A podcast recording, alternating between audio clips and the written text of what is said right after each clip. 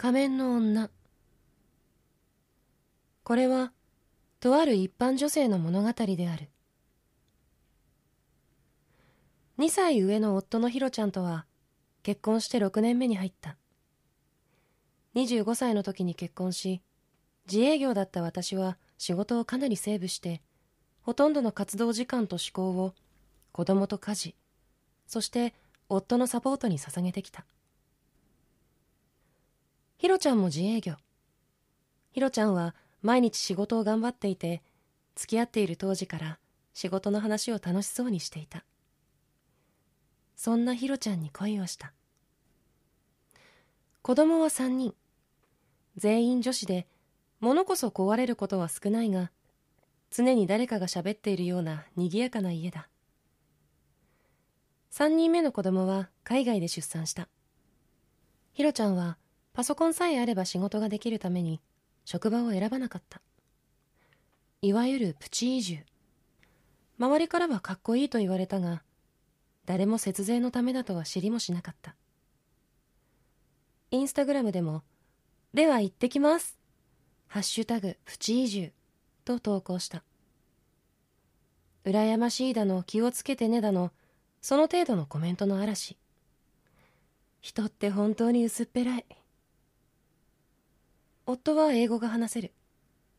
一方で私は話せないが医師が言った「GO」は聞き取れた。午後に合わせて思いっきり生きんで可愛い子を産んだことを今でも鮮明に覚えている。夫の仕事は順調で彼の年収は結婚後3倍になった。現在は帰国して栃木県に住んでいる。築13年の木造住宅。親が所有するこの小さな家。賃貸料を払い住まわせてもらっている。栃木県在住。一軒家に家族5人暮らし。夫は自営業。妻は子育てと家事。休日は家族で公園に行く。私はそんなどこにでもいる普通の家庭のどこにでもいる普通の奥さん。を演じている。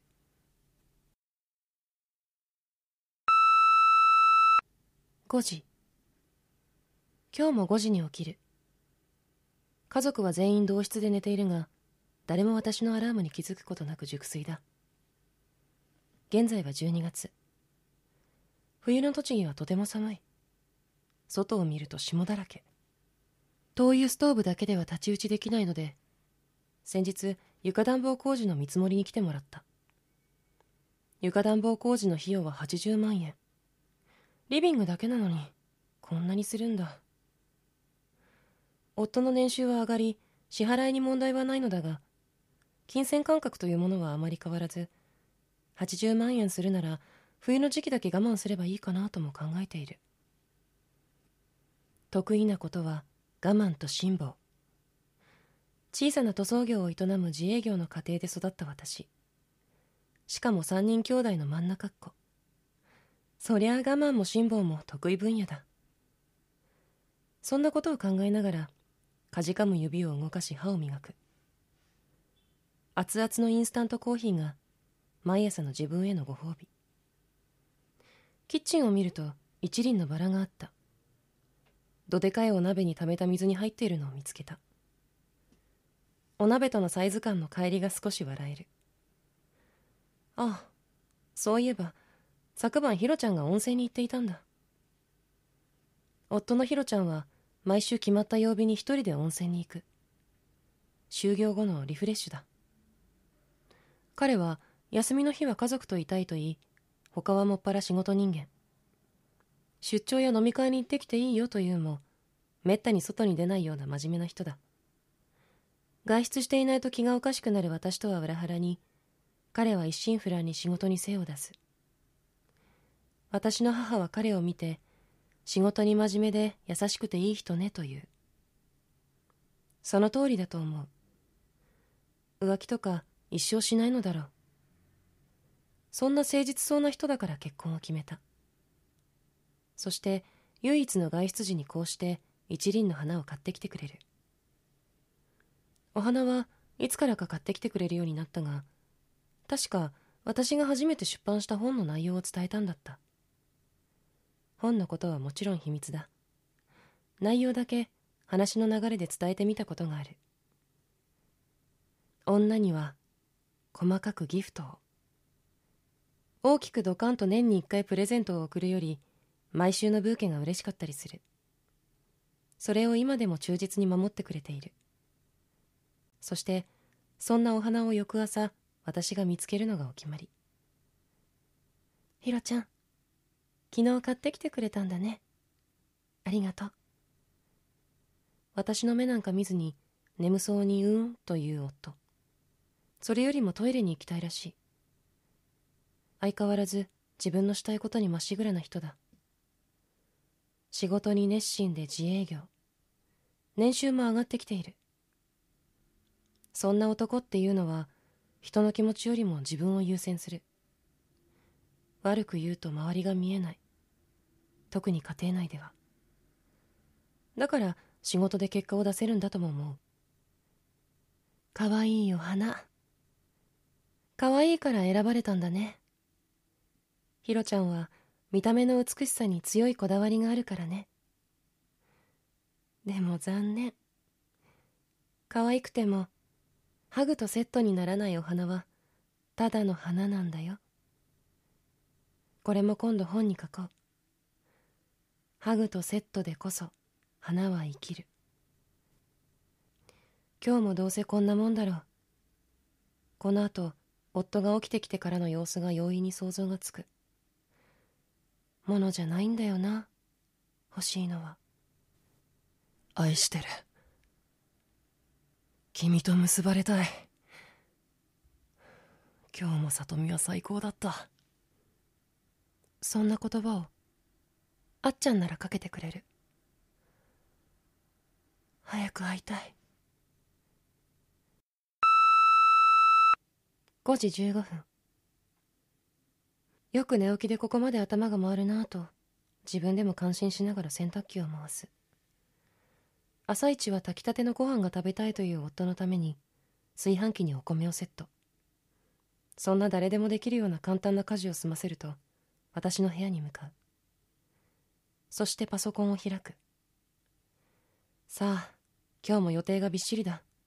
頑張ろう。書き途中の本の原稿を少し眺める。5秒ほど見つめるとやる気が湧いてくる。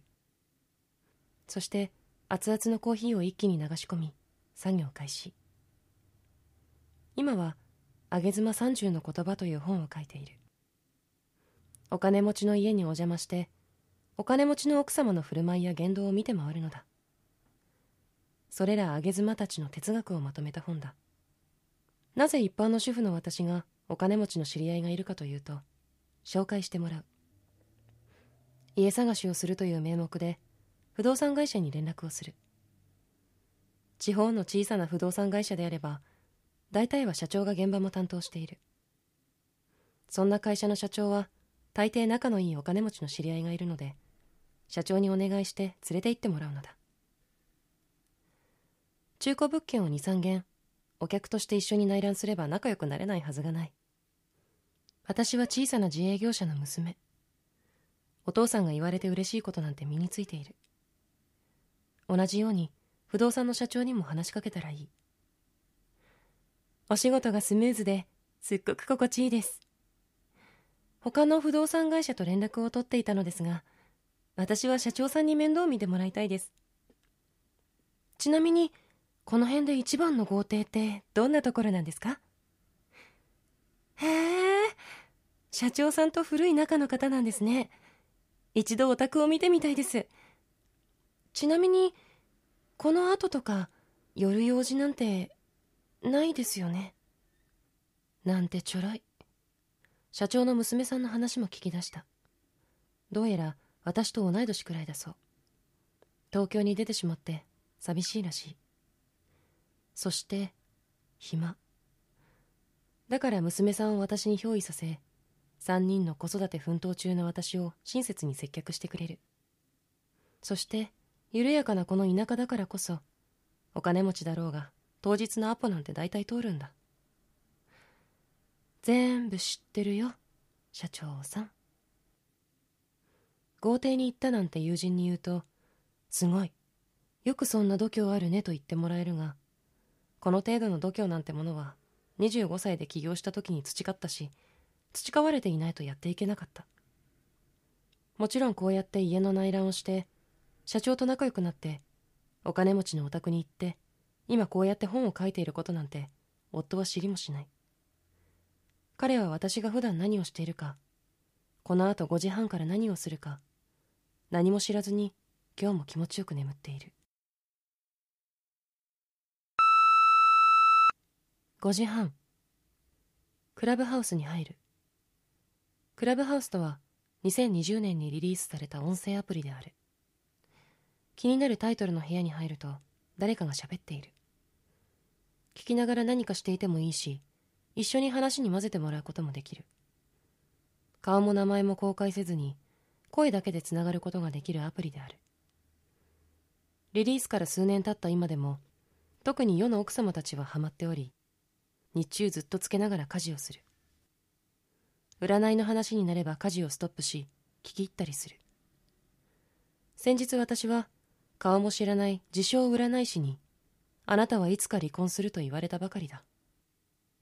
まあ二組に一組が離婚すると言われている昨今で50%の確率論にベットするのは賢いと思う。血液型を言い当てるよりも当たる。夫婦なら誰しも離婚はちらつく問題である。私が運営するオンラインコミュニティでもよく出てくるテーマだ。最近も友人が離婚した。いわゆるザ玉残しをした女友達だったが多額の財産分与の末に離婚。財産も男の魅力だと思う。これは普遍の真理だ。けれど世の女は財産に惚れたとは絶対言わない。それを言ってしまえば女の格が落ちたように感じるからだ。夫はお金持ちだけど私はあくまでこの男性の中身に惚れて結婚しました。このセリフが最高のステータス。お金に興味はないんですと言いつつお財布とバッグはしっかりエルメス。そして時たまインスタグラムでちょい見せするハリー・ウィンストンの指輪。ああお金持ちの男性と結婚しなくてよかった。そういう意味では精神状態は楽な方だ。話がそれてしまった。要はクラブハウスは家にいる主婦の暇つぶしにもってこいのアプリなのだ。クラブハウス離婚という言葉もここで知った。雑談好きな妻がクラブハウスにはまりすぎて家庭の時間をないがしろにし始め夫が愛想を尽かして離婚。全くしょうもない話だ。愛想を尽かしているのは妻の方だ。しかもとっくの昔に。夫と話すことがつまらないからオンラインでつながりを求めるのではないか。顔も素性も知らない50%の確率で勝ち続ける自称占い師の話を聞いていた方が楽しいことを。知れ。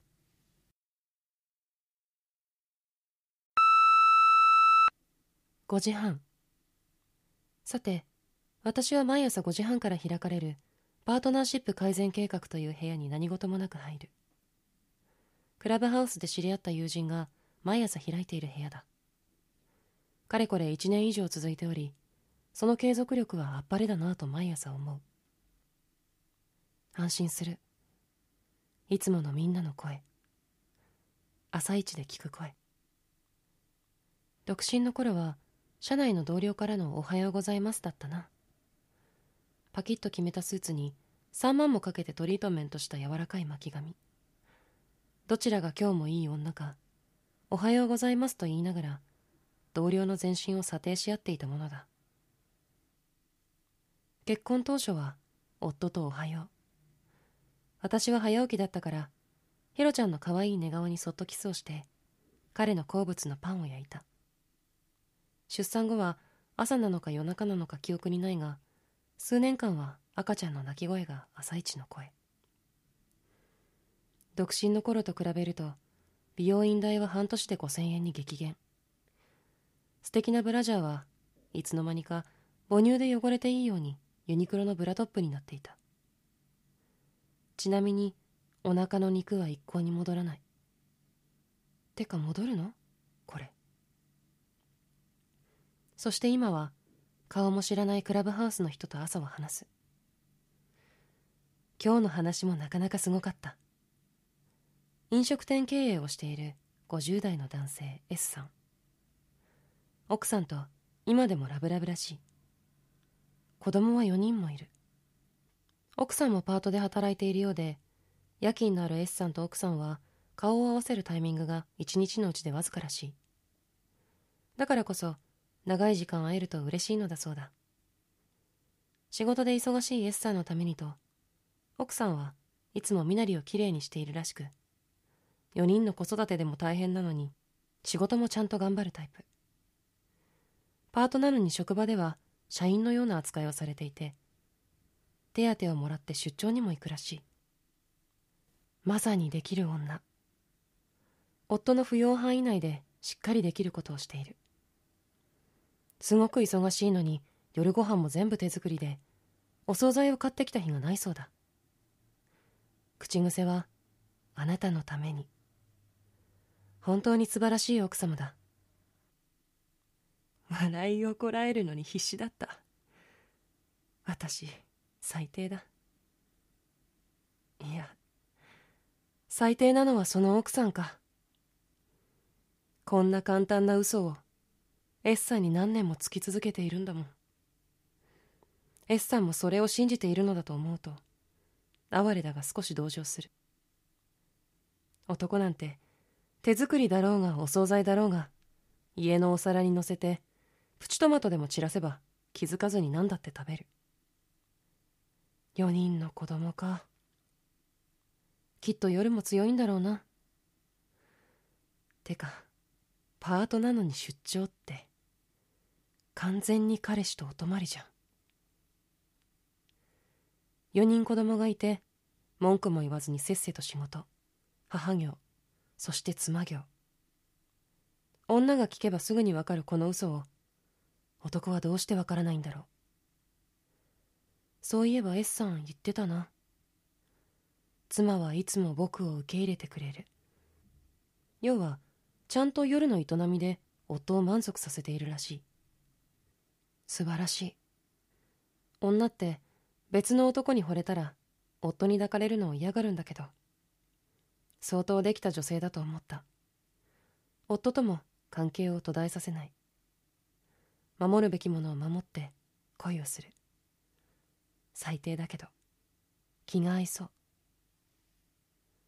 S さんは夜のお誘いをする LINE を日中にするらしい。そうすることで奥さんは毛の処理や帰宅時間を調整するのだそうだ彼氏といたした後夫とするの嫌だろうなもっと話聞きたかったな。なんて LINE をするんだろう。今日、したい。とか？君のことを考えていると、ムラムラしてきた。もう好き。里美の体、やみつきになる。とても嬉しい。あっちゃんからの LINE は好き。絵文字もないシンプルな文章が、また好き。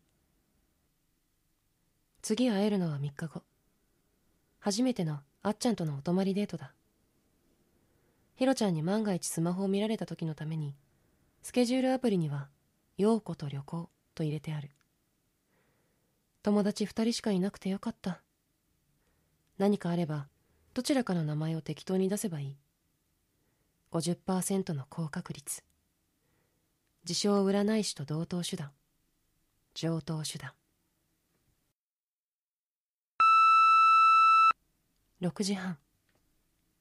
クラブハウスが終わった。いつも6時までなのだが毎回話が盛り上がって延長してしまうのだ。いつの間にか私の部屋に3歳の次女がいた。かわいい。ソファーでお気に入りの人形を何やらお世話している。母はスマホで顔も知らない人の話で盛り上がる。私の子供の頃とは随分違うな。こんなお母さんってどうなんだろう。まあ毎日ちゃんとお母さんやっていてもさっきの S さんの奥さんみたいに発散している人は多い。完璧な奥さんこそ息抜きしているものだ。さあ家族の支度に取り掛かろう。短い自分の時間終わり。また後でね。優秀な洗濯機はこの時間までに仕事を完了させてくれる。毎日完璧に。頼れる洗濯機。主婦の仕事なんて簡単だ。そしていいとこ取り。洗濯機が洗い絞ってくれた洋服を我が家では小型乾燥機があるのだがそこに移せばいい。あとは勝手にふわふわに乾かしてくれて私は「どうも」と言いながら畳めば完了。さも私が洗いましたという顔をしていればいいなんて主婦は本当にちょろい。これで洗濯やっていますなんて世の中の主婦はよく言えたものだ。次は食洗機が欲しい。寒いこの時期は手洗いがしんどいし子供たちのお世話で食器を洗っている場合じゃない時が多々ある。前にひろちゃんにそう伝えたけどうーんなどと言いながら書斎に行ってしまった。プレゼン失敗。彼を落とすにはタイミングと言い方が重要。曜日は平日ではなく日曜日にすべきだった。夫は日曜日を家族の時間としていて一日中子供たちと出かける。もちろん私も一緒に行くがプレゼンの日はあまり気を利かせずにいることにする。まだ2歳3歳5歳の手がかかる子供たち。彼は必然的に動かざるを得なくなり当日の夜はぐったり疲れる。シンクを見るとたまった食器たち。子供たちがお構いなく騒ぐ。私が子供のおむつを買いながらコップを一つ洗ってもらうようにヒロちゃんに頼むと彼はしぶしぶ他の食器も洗い出す。途中まで洗った時に私は彼の肩を軽くもみ優しく声をかける。今日疲れたよね。いつもありがとうね。食器私がやるよ。彼は言うだろう。いいよ。俺がやるから。そう。ありがとう。こういう時食洗機があると便利かもね。手軽なものがあるらしいから今度調べておいていい？完璧だ。これで翌日食洗機の URL と口コミをヒロちゃんにいくつか送れば我が家に食洗機がやってくる仕組みだ。仕事能の夫に家の中のことをまともにプレゼンしても通りづらい。なんとか彼を当事者として巻き込むことが大事。男は問題解決型の思考を持つ。女は感情の生き物。辛い。大変だというより手を伸ばせばクリアできる簡単な問題を目の前にぶら下げてあげる方が男は動く。つまりいかにぶら下げてあげるかが女の仕事。家事なんてやってる場合じゃない。6時45分。簡単に洗濯物を畳み終えるとついでに今日着ていく服を決める。でいつも同じか。週3で通うジムのスポーツウェアをささっと着てジュエリーボックスを開ける。今日はどんな指輪をはめていこう。この瞬間が一番高揚する。独身の頃から集めている指輪やピアスネックレス。特に指輪はパソコン作業中に目に入ってくるから好きだ。自分で綺麗なものをつけて自分で見て興奮する。まるで自慰行為。何ら楽しいことがないこの毎日に時折無意識に視覚に入ってくるこの指輪があなたは一流の女性ですと言ってくれているようでたまらなく愛おしい。誰に見せるわけでもない。この後もいつものマクドナルドに行ってこの指輪をつけてパソコンを叩くだけだ。ちなみにこの指輪は女友達との女子会には絶対つけていかない。SNS にも載せない。女どものマウントの取り合いにはとっくにうんざりしている。インスタグラムで競い合うことも「ハッシュタグプチ移住」で最後にした。久々にそのアカウントを開いてみる。ほら見ろ。独身の頃の友人たちは彼氏との匂わせデート写真をアップしていたが数年後のその世界は家族ごっこに進化しただけだ。いや対価か。家族旅行の高級ホテルでの写真。夫からのプレゼントのシャネル財布の写真。クリスマスの時期なんて大嫌いだ。浮ついている奴らか。自己顕示欲の強い奴らしか生きていないようにすら思える。どこから湧き出てくるんだろうこの人たち。急に人口を増すから怖い。自己顕示欲なんて厄介なものだ。集まるいいねの数が自分の期待より下回った時にはそういう奴らは勝手にやみ出ししばらく投稿をお休みしますなんて今度は心配を集めようとするのだ。私の部屋でお人形の世話をしている3歳の我が子の方が100倍立派だ。とはいえ今日は私もチキンを買いスポンサーからいただいたローケーキと呼ばれる非加熱のケーキを並べおしゃれ風に夫からもらったブーケを飾り立てる。そしてケーキを食べたいと騒ぐ我が子たちを制し何枚も満足のいくまで写真を微調整し撮る。撮った写真は SNS へ送り込む。ハッシュタグプチ移住と何ら変わらない。ハッシュタグメリークリスマス。抜け出せやしない。こんな世界つまらないのに。7時。家族全員が起きてくる。はっとした。忘れてた。危な。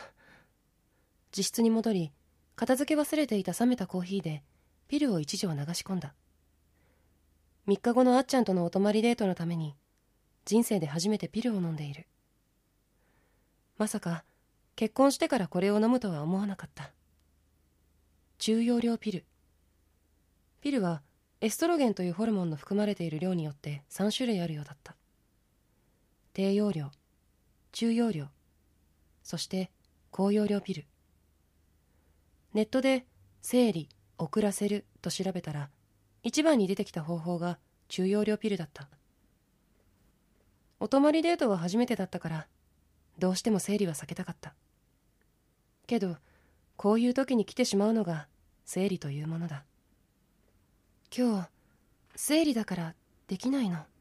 なんてこんな機会はめったにないから絶対言いたくない。生理周期を効か不幸かずれることなくきっちり守ってくれるこの体に奇跡的なズレを期待するなんてそんな勝率の低い勝負に私は乗らない。ピルを買うのは人生で2回目だ。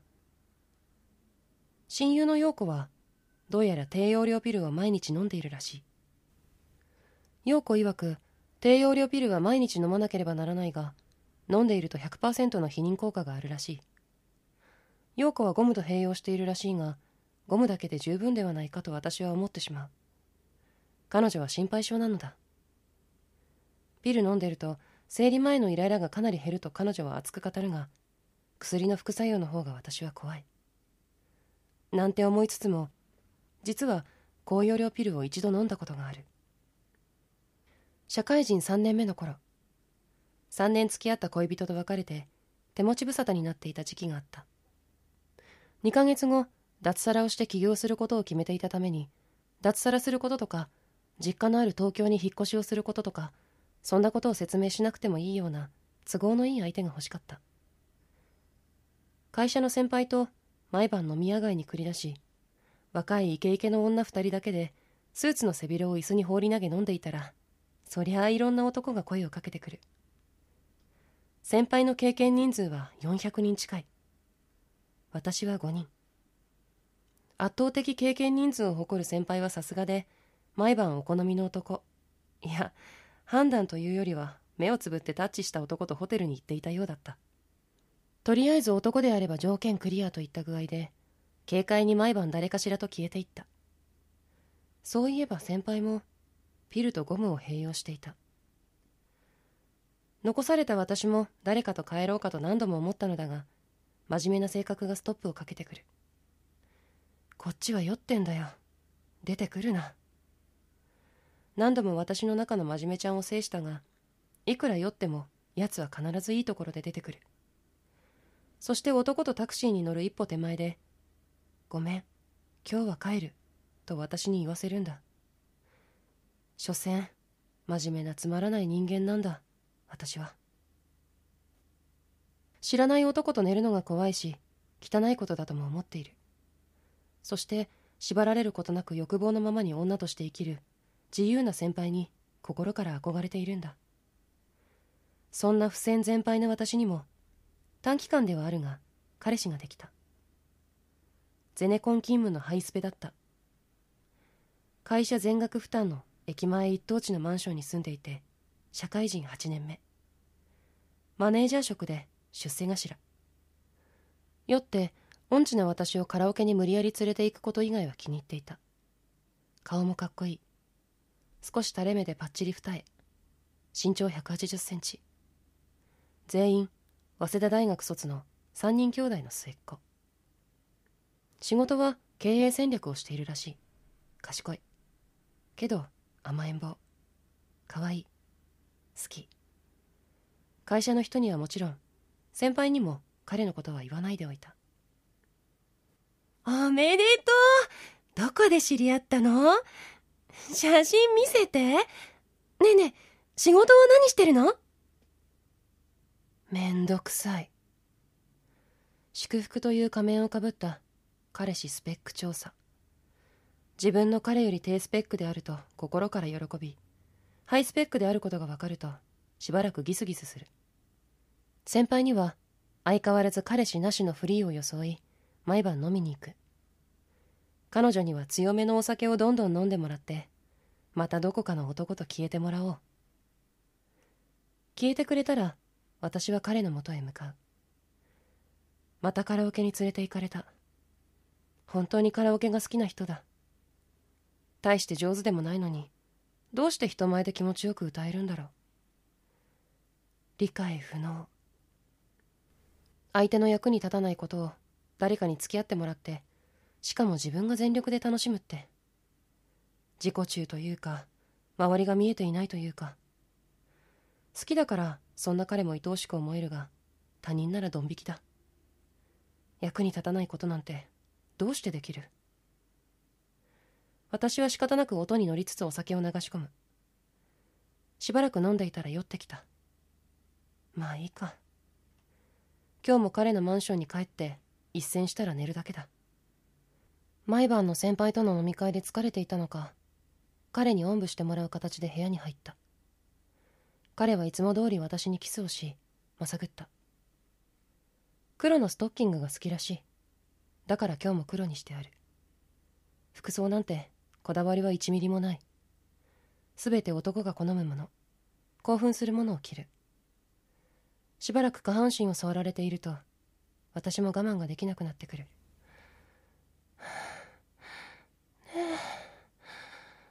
早く入れようよ。うん。ね今日つけないでやりたい。え大丈夫なの？うん中で出さないよ。大丈夫。若気の至り。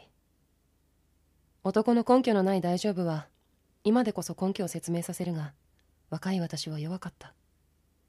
相手に聞くこと自体怖かった。流れを止めることも空気を壊すことも相手のためにはならないから怖かった。結局ゴムをつけずにした。彼は約束通り外で出したが翌朝の私は不安でいっぱいだった。寝起きで急いでネットで調べる。ゴムなし跡。否認。一番上に出てきた高容量ピル。これだ。しかしどうやら高容量ピルにはタイムリミットがあった。事後24時間以内に飲まないといけないらしい。今日は土曜日。クリニックってやってるの？まずい。時間がない。夕方までには飲んでおきたい。タイムリミットはあと半日。急げ。土曜日であったが会社に出勤しなければならなかった。こんな時に先輩がいた。室内に彼のお土産が残っている感覚がある。本当に外に出したのか？なんで私だけこんなに焦ってる？昨晩の彼の根拠のない大丈夫を思い出しイライラしてきた。先輩がこちらを見た。私は何食わぬ顔をしておはようございますと挨拶。先輩は素直な人だ。だから彼女は私のそんな苛立ちや不安に気づくわけがなく今日も飲みに行こうよと誘ってくる。今日生理痛がひどくてすみません明日ならと笑顔で返す。早く病院行かなきゃ。時間がない。土曜日診療しているクリニックを見つけたので昼休みにタクシーを飛ばして駆け込んだ。高容量ピルですね。男性の医師がつぶやく。この人私のことどう思ってるんだろう。またゴムをつけずにやった女が来たなくらいなのかな。薬はもちろん保険なんて聞かず1万もした。悔しかった。医師のあの物分かりのいい態度が逆に見下されている感覚すら覚える。二度とここには来ない。ピルなんて一生飲まない。気持ちのいいことをして男はそれで終わりじゃん。男を興奮させるのも女。黒タイツを履くのも女。事後に何でもない表情の仮面をかぶり今度は生理痛で悩む仮面をかぶり屈辱を感じながら1万払うのも。全部女じゃないか。悔しくて泣けてきた。帰りのタクシーでピルを一錠流し込んだ。サプリみたいに大きな錠剤だった。飲んだらどっと疲れを感じた。そして安心した。飲み込んだ後彼にメールを送った。昨日の一件で冷めてしまいました。私のせいです。ごめんなさい。別れましょう。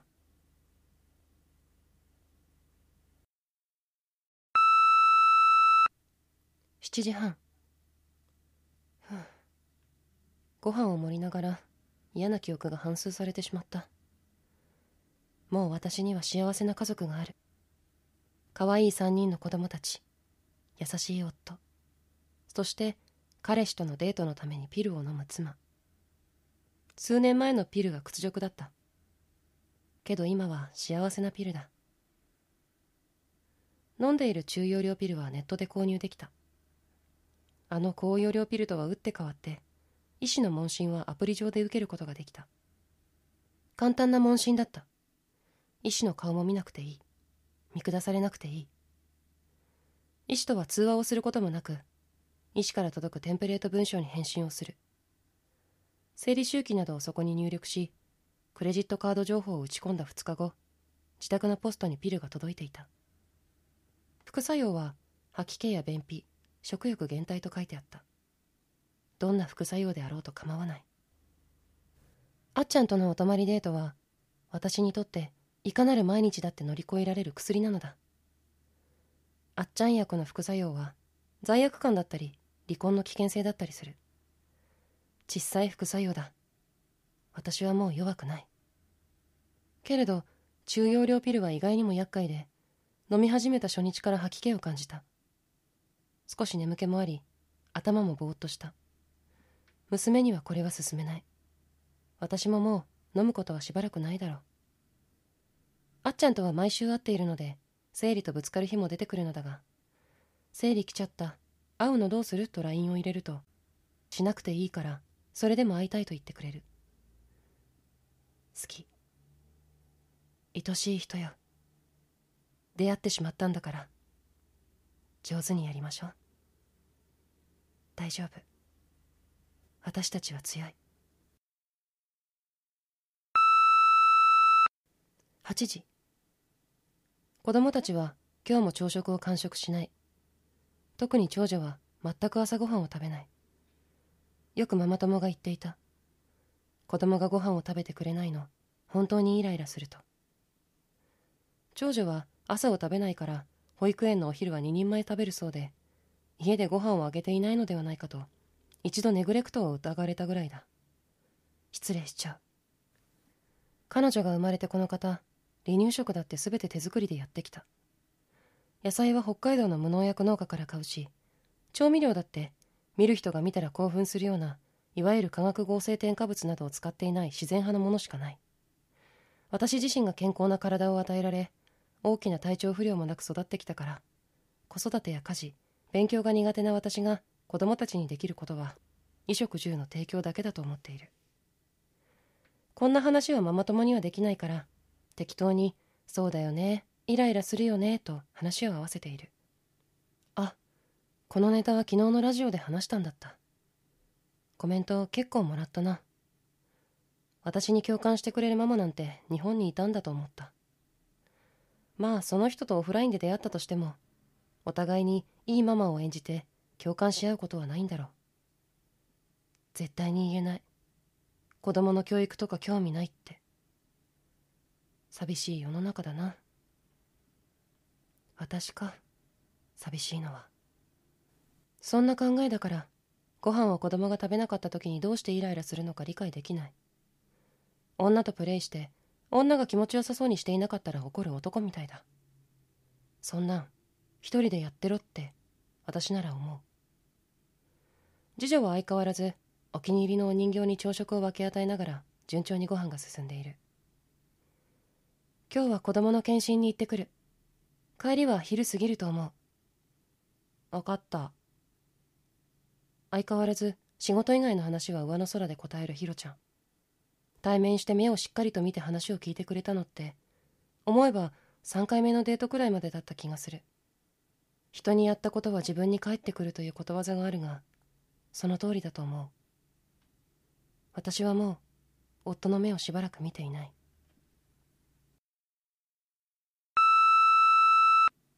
8時半。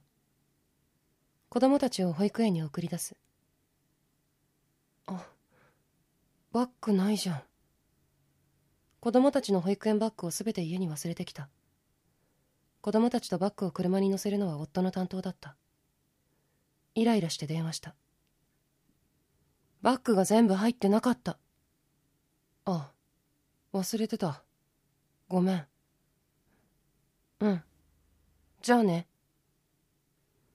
家から保育園までは車で片道15分。往復で30分だ。1日送迎で換算すると1時間を送迎で使っていることになる。そして今日はバッグを取りにプラス30分。時間にせっかちなのは自覚がある。そしてそれは発信活動を始めてから加速した。30分あれば何だってできるんだ。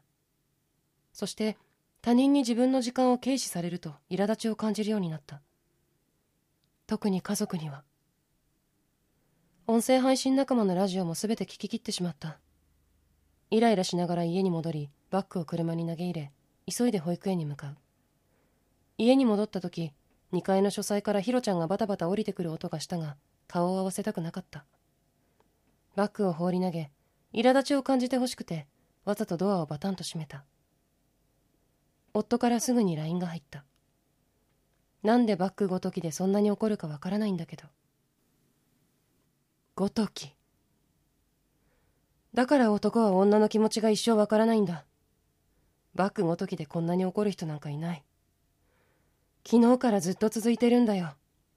いい加減分かってくれ。きっと男どもは女の感情を全て知ることなく分かった顔をして老いていくのだ。かわいそうに。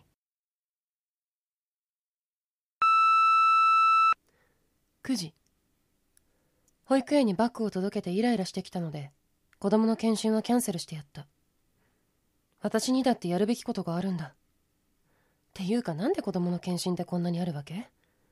そしてなんでママが行くこと前提なの？もういい。来月の検診に行けばいい。なんだか昨日のことを思い出したらイライラしてきた。昨日は長女の誕生日だったので普段1対1ではゆっくり入れない長女と夫と3人で出かけた。夫は車の運転が苦手で毎回私が運転することにいつの間にかなっていた。付き合いたての頃は運転が苦手というところも今までの彼氏と違って可愛いなと思っていたが今では何とも思わない。むしろ当たり前のように後部座席に座られると違和感すら抱くようになった。今日もまたありがとうの一言もない。まあいいか。いつものこと。そんな諦めを毎回繰り返している。何とも思わない。もう彼を男として見ていないからだ。高島屋に着き長女へのプレゼントを買った後私はあっちゃんとのお泊まりデートに着ていくための下着を新調したく夫と長女には先にレストランに入っていてもらうことにした。ランジェリーショップの店員さんに口早にカップ数と色のイメージだけ伝え商品をいくつか出してもらった。店員さんが探している間にインスタグラムのコメントに返信する。私にとって時間がとても大切。のんびりショッピングなんてしない。育児で失った数年分の時間を挽回したい。1分あれば5人にコメント返しができる。今日も可愛いね。エロくてセクシー。たくさんの男からの褒め言葉。でもどれも本気じゃないって分かっている。この男たちにも本命の妻がいたり彼女がいたりするもんだ。毎日30通以上届く DM には抱きたいどこに行けば会えますか？と熱いお誘いがあるのだが9割が既婚男性である今日届いた DM はパンツ売ってくれませんか？彼のページを覗いてみると生まれたばかりの赤ちゃんとの幸せそうな写真出産後の疲れ切った笑顔の奥さんきっとこの奥さんとはしばらくご無沙汰なんだろう。赤ちゃんが生まれて幸せ。なのに私にパンツを売ってくれと。男ってやつは。いちいちこんな浮気事を本気にしていると心が持たない。だから私も同じノリで返信をする。パンツは恥ずかしいので売りませんよ。なんて薄い関係なんだ。けど、これが大事。薄い関係を何回も塗り重ねていくといつか本気の DM が届くようになるいつも失礼なことばかり書き込んで申し訳ありませんでした本拝読しました。これほど良書だとは思わなかったです。今後も応援しています。ビンゴ。人は仮面を脱いだ時思わぬ姿だったりする。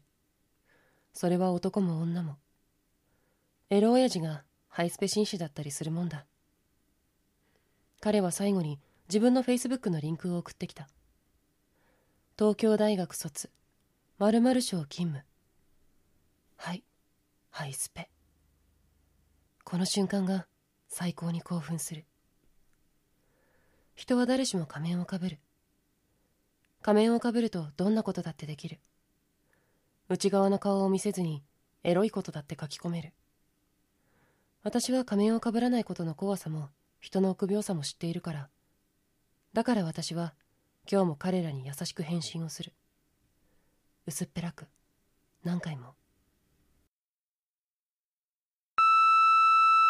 9時半。マクドナルドに着いた。今日は昨日購入した下着をつけてみている。いい感じ。胸が上向きになるいいブラジャーだ。これをあっちゃんはどうやって脱がすのだろう。彼は最近洋服を着たままするのが好きみたいで私もそれは真っ裸より興奮する。彼とのデートは必ずスカートだ。あっちゃんがまさぐりやすいように。いつかの黒タイツと一緒だ。すべて男のため。先日のデートは朝から夜まで一緒にいることができたのでタクシーでいろいろはしごした。朝は新宿御苑で散歩をしてホテルで一戦。シャワーを浴びてお台場を少し歩いて銀座でランチ。そのまま三越でダイヤのピアスを買ってくれた。30万もするピアスを即決したあっちゃん。透明の一粒ダイヤ。耳に当てながら鏡を見る私の顔を覗き込み微笑みそして見つめながらこれにしますと言った。店員さんと私の目が合う。決断が早いですね。素晴らしいです。さすが銀座の店員さんだ。男が喜ぶ褒め方は分かっている。男は大きさ速さそして能力が他人より優れていることを誇りに思う。女は他人と比較されることは嫌。君だけが好きって言われたい。あっちゃんの奥さんの影がいつもちらつく。奥さんもこうやって即決でプレゼントしてもらっているのだろうか。他の女と比べているのは自分じゃないか。今はあっちゃんの目の前には私しかいない。今は私だけが愛されている。こうやって時折頭の中に出てくる彼女をどうにか追い出すことに成功する。あっちゃんは妻にプレゼントしたくてと店員さんに言った。いい旦那様ですね。瞳孔を開きながら笑いかけてくるそのビジネススマイルが今日は不快だった。所詮私は妻になれない浮気相手だ。だけどピアスは嬉しい。一生大切にしよう。ヒロちゃんはどうせこのダイヤのピアスにすら気づかないだろう。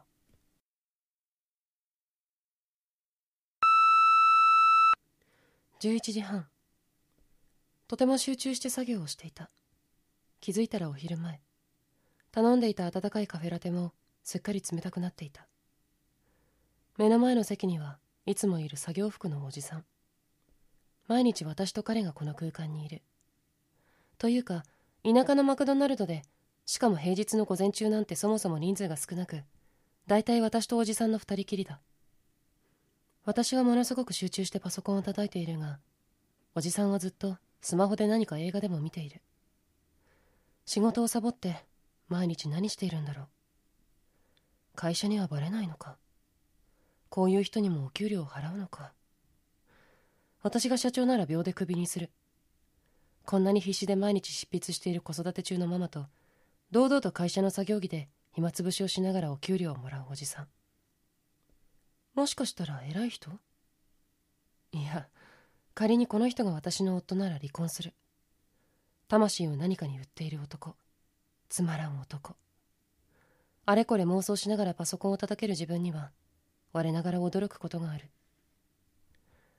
今日もラジオを聴きながらパソコンを叩き目では時々おじさんを見て子宮ではあっちゃんを求めていた。2日前にしたのにまたしたくなってる。すかさず LINE を入れた。したくなった。次上に乗りたい。元彼たちにはこんな衝動的な LINE は送ったことがなかった。多忙な経営者やイケイケ会社員しか付き合ったことがない私は忙しい男の取り扱い方法を熟知している。LINE は業務連絡9割感情1割。会った時に思い切り持ち上げる。たまに甘える。バーテンダーの前で彼氏を褒める。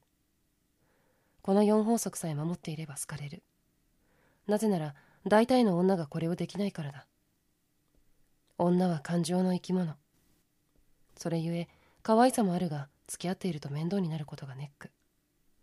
私はそこをコントロールすることができる。自営業家庭の真ん中っ子ザ空気読み職人。しかしあっちゃんは衝動的な LINE を喜んでくれる。もっと送ってきてほしいと言われる。里美からのこういう LINE がとっても嬉しい。もっと言って。僕は全てを受け止めるから。今までの彼氏は忙しい人も多かったし夫のヒロちゃんも無駄な連絡をしてこないようにと遠回しに言ってくることがある。仕事の集中力が切れてしまうらしい。私はもともと連絡の多い人間ではないがそれでも多いと感じるようだ。だからいつからかヒロちゃんには敬語で短文のまるで業務連絡の LINE となってしまった。そう。今までの彼氏と一緒。何ら扱い方に変わりはない。テンプレートのような文章。コピーペースト。まあ私は割り切っている。ヒロちゃんは私の夫だ。夫であり、夫でしかない。夫の役目を全うしてくれたらそれでいい。スーパーで値段を見ずにカゴに放り込める生活費分と、毎月の貯金20万。そして仮想通貨への投資分10万。それさえあれば他には望まない。あ、家電も買い替えたいからプラスで10万。それとストレス発散のための洋服代でプラス10万頑張れ夫。インスタグラムで男たちから口説かれている体の妻と夜の営みも好きなだけできて可愛い子供が3人。お気に入りの静かな田舎暮らし。妻からの LINE は仕事に全く支障がなく休日の運転も妻がやってくれる。文句ないだろう。そうだ。あっちゃんに誕生日プレゼントを買いたいから。あと3万プラスしておく。今日もお互い役割を全うしましょう。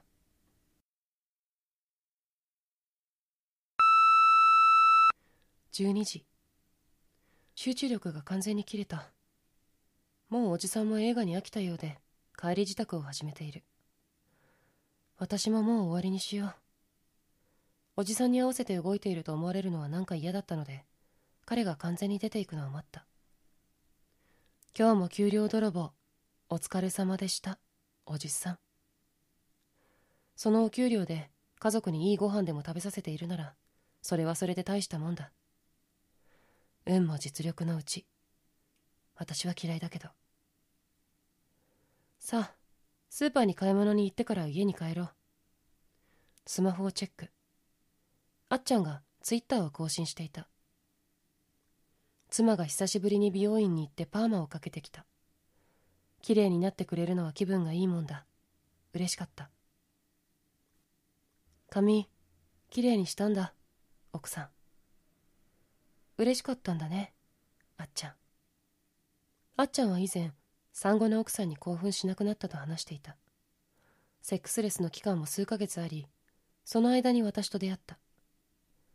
彼が私を口説いた理由。ズバリやりもく。つまり都合のいい体の関係を求めていた。お互いに既婚者であること。お互いに小さな子供がいること。そしてお互いにリスクを抱えていること。だから都合のいい関係でなければならなかった。同じくらいのリスクを背負った関係でなければならなかった。守るべきものがある者同士の関係。どちらかがノーリスクは危険すぎる。依存されるからだ。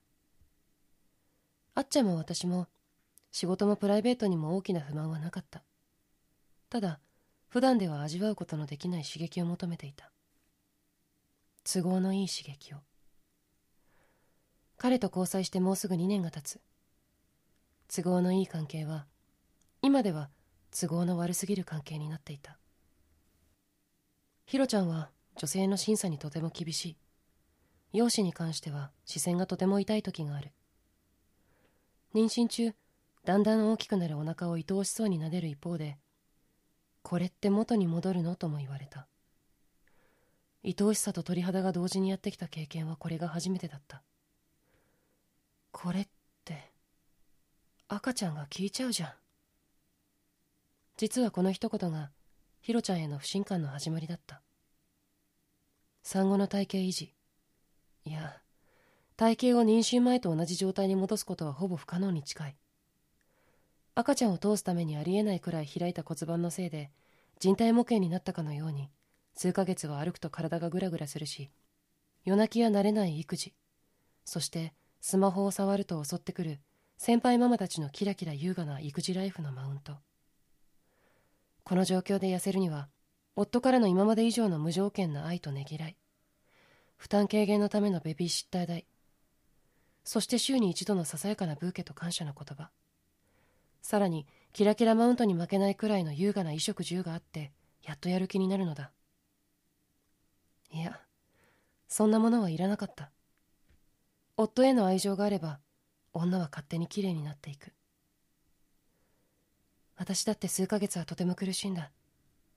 幸運にも痩せやすい体質だったために体重は元に戻ったがジーパンにどうにかしまい込んだお腹のたるんだ皮とはもう何年も一緒に暮らすのかと思うと今でも興ざめすることがある。寝不足な私を横目に女優の画像を見てうっとりする夫。それなのに里美ちゃんと迫ってくるたまにの夜をどうにか減らそうと産後からずっと夫傷つけない断り方で調べていることは内緒だ。昨日は排卵痛でお腹が痛いふりをしたがそれでもヒロちゃんは求めてきた。お腹が痛いんだけどと言うとええー、じゃあお尻だけ貸してと下半身に手を伸ばしてきた。お尻だけ貸す。意味がわからないままショーツを脱がされた。ヒロちゃんは私のお尻の割れ目にフィットさせると自ら動きしばらくして声を漏らして昇天した。こういうやり方もあるんだ。私は至って冷静なまま彼の一部始終を背後で感じていた。今度は愛おしさは感じなかった。ただの鳥肌だけがあった。もう私は彼にとってただの女体でしかないのかもしれない。いつも家にある手軽な女の体。しかもその女は毎日家をきれいにし朝には炊きたてのご飯まで用意してくれる。なんて都合のいい妻だ。そしてその都合のいい妻は都合の悪い恋愛を外でする。綺麗な女優で妄想を膨らませ高ぶったら目の前の女体のお尻ですっきりする。ヒロちゃんの心はこれですっきりするのだろうか。明らかに心が離れている妻。そして妻のお尻を借りての自行為。私だったら嫌だ。心ない行為はしたくない。だからヒロちゃんともしたくないんだ。あああっちゃんが欲しい。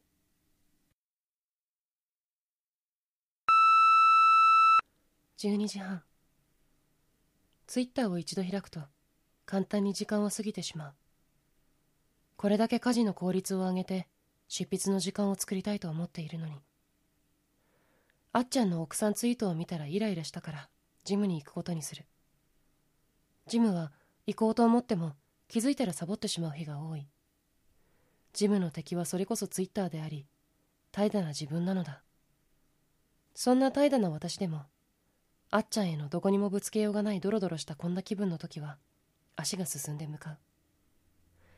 イライラと嫉妬とヒロちゃんへの冷めきった感情が混ざり合って少し気持ちが悪い。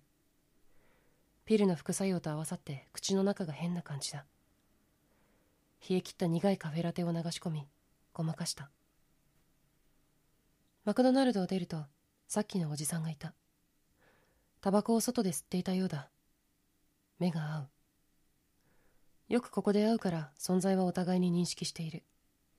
もちろん会話なんてしたことはないが私は仕事をサボって給料泥棒をしているこのおじさんを勝手に心の底から軽蔑している。じろじろ見ないでほしい。こっちは気持ちが悪いんだ。お姉さんよく会うよね。しまった。早く車に入ればよかった。そうですかね。うん。俺がいる時はいるよね。なんだこいつ。まるで私が合わせてるみたいな言い方。ねえ今度マック以外でお茶しない？いや結婚しているのですみません。おごるからさ。いえ大丈夫です。さよなら。結構積極的なおじさんだったたかがお茶をおごるだけで女が引っかかると思っているのがムカついた。私も安く見られたもんだ。こんなジムに行く格好をしているからか。おしゃれしてくればよかった。自分のせいだ。作業服でマックでサボるおじさんにナンパされる人妻。あのおじさんに少しでもいけそうだと思われたこと。マックでナンパ。しかも喫煙ゾーン。すべて不愉快だ。なめんな。イライラする。車のエンジンをかけた。エンジン音で思い出した。前にあっちゃんとドライブデートをした時奥さん話をしてくれた。奥さんは元ナース。しかもトップで看護大学を卒業したらしく小中高校も成績トップ。生徒会長とテニス部の部長の掛け持ち。成績表には5しか並んでいなかったそうだ。あっぱれ。真面目な性格だが友達付き合いにも長けていて彼女の誕生日は至る所で友達が勝手に誕生日パーティーをサプライズで企画し開催するらしい。随分多忙な1ヶ月だそうだ。ただ一つそんな彼女にもコンプレックスがある。ご両親のこと。ご両親は物心ついた頃から不仲でお父さんはたびたび外泊しほとんど家にはいなかったそうだ。しかし60代の今もまだ席は入っているらしい。お母さんとは不仲でたびたび外泊するお父さん。仕事は貿易系の商社に勤めていたらしいからお給料はあるのだろう。家柄もいい。まあ100%不倫しているのだろうがさすがにオール5の彼女だったら子供ながらにそんなことは分かっていたのだろう。そんなお父さんだから家には生活費だけ振り込みお母さんはほぼ一人で彼女と弟二人の子育てをしたらしい。立派なお母さんだ。私なら家にお金を入れない。育児はしない。夜の営みも外で済ますような男は秒で捨てる。捨てられない何かがあったのだろう。世間体か経済的拘束か女が持つ離婚そして罰への偏見か自立への恐怖心か。お父さんの家柄がいいことや大企業勤務から推測するにきっと彼女のお母さんは熟年まで耐えて財産分野でがっぽり優雅な余生を過ごしたいのだろう。奥さんと外科医のあっちゃんとは勤務している病院で知り合いあっちゃん曰く自分から口説いたと言っていた。が私からすれば100%奥さんから仕掛けたのがわかる。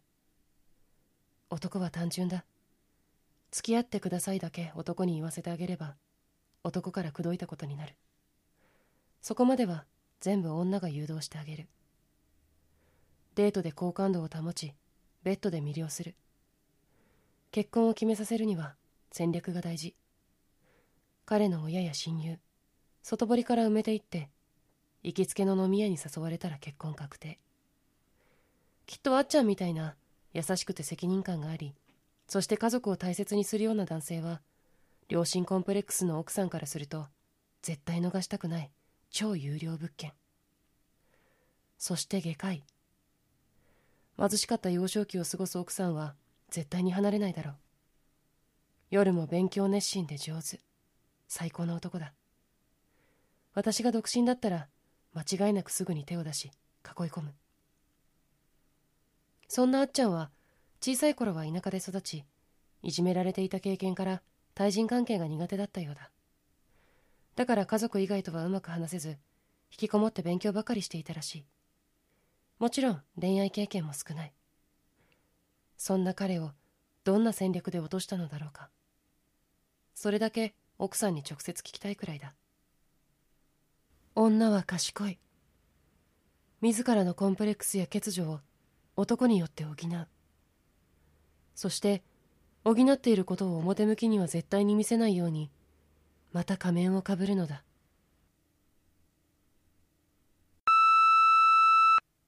1時ジムの最中にヒロちゃんから連絡が入った。今どこにいるの？こんな LINE は来たことがなかったので異変を感じた。ゾッとする。手先だけど。帰ってきたら話がある。絵文字も何もついていない。怖い。あっちゃんとのことバレた？音声配信を聞かれた？インスタグラム？本？どれ？分かった。1時間後に戻ります。筋トレの汗なのか冷や汗なのかそもそも汗なんて書いているのかよくわからなかった。妻の仮面の下が汗でぐしょぐしょなのがわかる。すべての仮面が外れた時の言い訳をとりあえず考え始める。数年間構ってもらえず寂しかった。これではインスタグラムで下着姿を晒す理由にはならない。子育てと家事だけの毎日で孤独だった。楽しくなかった。だから音声配信で外と交流を持ちたかった。それならヒロちゃんにまず相談すればよかったのではないか。過去にヒロちゃんに言われたこと。育児が下手。家事も下手。何ならできるの？という言葉が今でも傷になり浮気で癒していた。これも微妙。どれも嘘ではないがどうもしっくりこない。私がしっくりきていないからヒロちゃんが納得するはずがない。どのような理由をあてがおうと無理が出てくる。どのセリフも私が問題から逃げていることだけがただただ浮き彫りになってきて心がじんじん痛い。辛い。考えたくない。何がバレた？離婚になる？いや今離婚になるのはまずい。仕事をほぼ捨ててしまった私が今すぐに子供たちを養っていける保証はない。住まいは実家に頼るとして仕事を探さないといけない。養育費はひろちゃんのことだから少しばかりは払ってくれそうだがこの状況では期待できない。そしたら今のような生活はもうできない。ジムに昼間通うこともスーパーで値段を気にせずに買い物をすることもマクドナルドでナンパされることだって。離婚したらマクドナルドに行く時間帯は休日の昼間に変わる。子供を連れてのマクドナルド。きっとハッピーセットを食べさせながら汚れた床の謝罪を店員さんにして申し訳なく店を出るんだろう。マクドナルドのナンパって恵まれてたんだな。不倫の慰謝料は2300万っていうのは知っている。子供たちの親権は私に来るとはいえ一人で三人養い育てていくのはとてもじゃないができる自信はない。あっちゃんの奥様のお母さんすごいや。席を抜かなかった理由がようやく分かった気がした。